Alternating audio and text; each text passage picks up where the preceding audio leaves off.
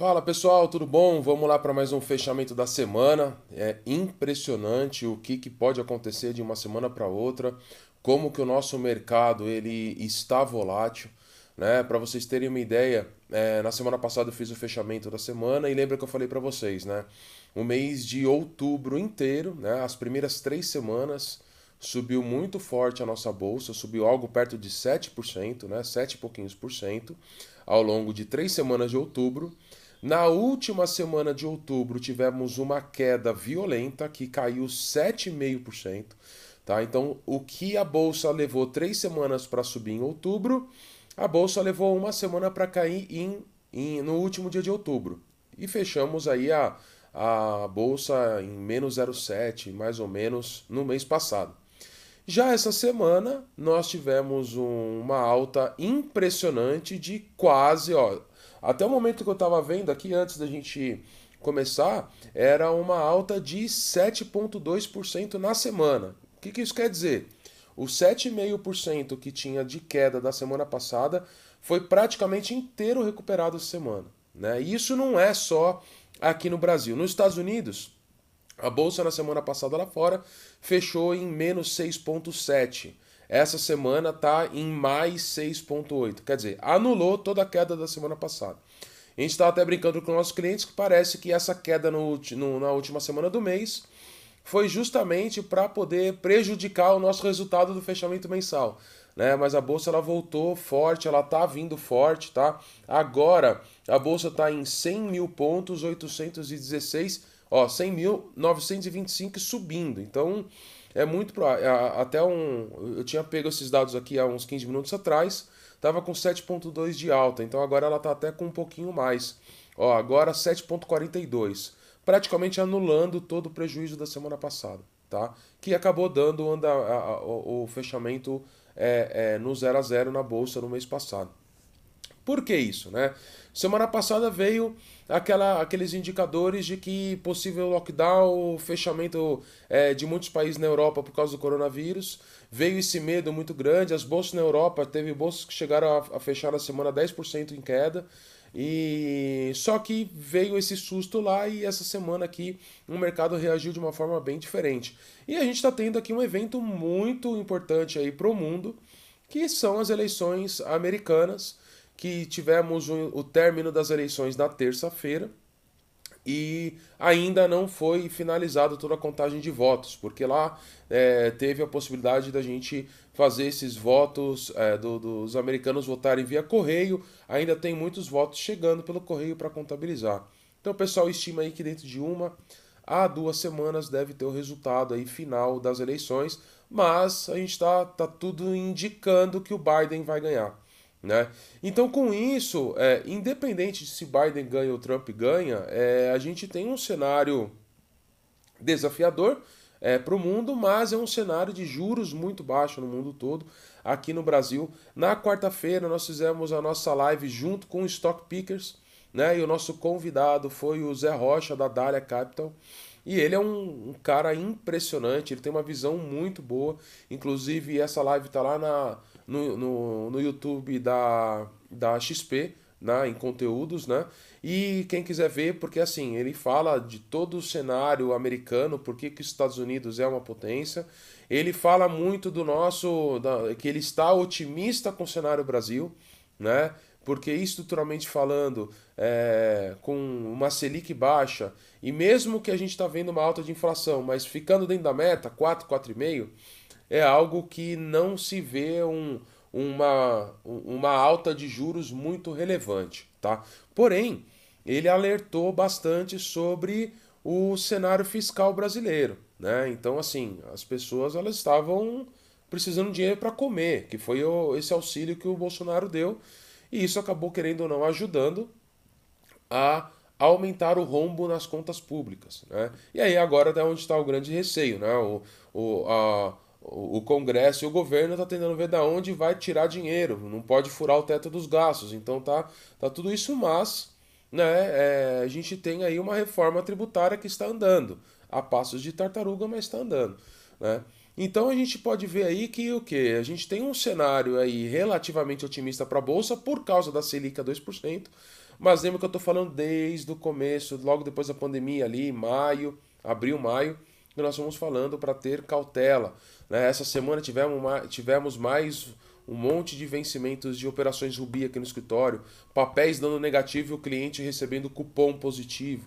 Né? Mesmo com a queda que teve na semana passada, papéis caindo, tivemos vencimento, não teve barreira acionada e os clientes recebendo cupons.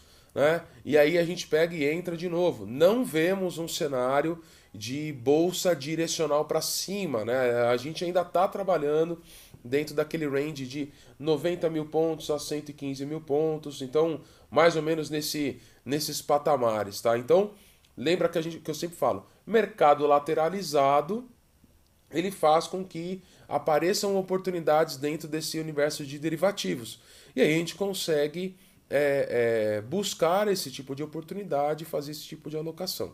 Né? Lembrando que quem gosta de bolsa, de comprar bolsa, de buy and hold, pô, o papel tá barato, vale a pena sempre ter uma proteção, sempre ter um seguro ali para poder te proteger no momento que você passar por uma adversidade, né?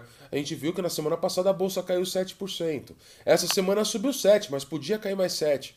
Então, você, a gente não sabe, se a gente, eu falo com os meus clientes, se eu soubesse, eu tivesse 100% de certeza qual seria o próximo movimento do mercado de apenas um dia, nossa, já tô, ia estar tá todo mundo muito rico, muito milionário. Né? Mas não é assim. Então a gente tem que ter cautela. Né? Junto com isso, o, a, as curvas de juro, juros, tanto curtas quanto longas, caíram. Tá? Então caiu, as curvas curtas caíram algo perto de 2%, as longas perto de 3%. Tá? Isso também tem muito a ver porque a, a gente está passando aí na semana passada, essa semana, com uma temporada de resultados das empresas que são listadas em bolsa e essa temporada de resultados do terceiro trimestre, ela está vindo muito acima da expectativa. Quer dizer, está vindo muito melhor do que todo mundo imaginava. Então está tudo sendo reprecificado. Então, assim, a previsão de PIB no começo do ano, logo, logo depois da pandemia e agora, obviamente nós vamos ter um PIB negativo no Brasil esse ano. Porém, os economistas estavam projetando algo muito pior do que parece que vai ser, tá? É óbvio que a gente ainda tem mais esse, esse, esse quarto trimestre, mas ao que tudo indica, é, o pessoal está comprando, tá, o povo está tá consumindo, as empresas estão é, é, melhorando, estão colocando cada vez mais tecnologia dentro da empresa e acaba que vai se valorizando essas cotas, né? E aí a gente tem o quê? A gente, com esse cenário de curva de juros, como ela abriu muito nas últimas duas semanas, essa semana caiu um pouquinho, mas o pouco que caiu não faz tanta diferença ainda para a gente pegar títulos pré-fixados ou pegar títulos atrelados à inflação. Então assim, ó, essa semana, pré-fixado para 2023, pagando 8.3, 8.4 ao ano. Gente, 8.3 ao ano com uma Selic de 2, nós estamos falando que é quatro vezes a Selic uma renda fixa pré-fixada que te garante 8% ao ano. É muita coisa, né? CDB e IPCA. CDB essa semana estava pagando IPCA mais 5. Lembra que na semana passada eu falei para vocês que a gente tem uma emissão que vai começar a trabalhar agora, a partir de segunda-feira. Hoje nós já mandamos o, é, a, a, as mensagens para os nossos clientes sobre essa oportunidade. Um CRA, esse CRA é uma emissão primária de uma empresa privada, né? que deve, ah, deve sair, o que, que a gente acredita? Deve sair em torno de IPCA mais 4.3, 4.4 isento. Né? Isso quer dizer que é mais, se for colocar IR, é mais do que IPCA mais 5. Tá? Lembrando, falando que a gente vê uma alta de inflação, inflação pelo menos na meta, a meta é em torno de 4, 4,5, você vai tomar um crédito privado de renda fixa que vai te pagar 9% ao ano isento. Né? É um puto Desculpa a palavra, mas é um puta de um produto. Né? Não tem como ficar de fora. Então, assim, para você que ainda tá bobeou e não alocou em IPCA, tem que entrar em IPCA. Lembra que eu falo que a gente tem estratégias, é, a gente tem as alocações estratégicas, que são aquelas alocações de longo prazo, e ao longo do caminho existem algumas alocações táticas.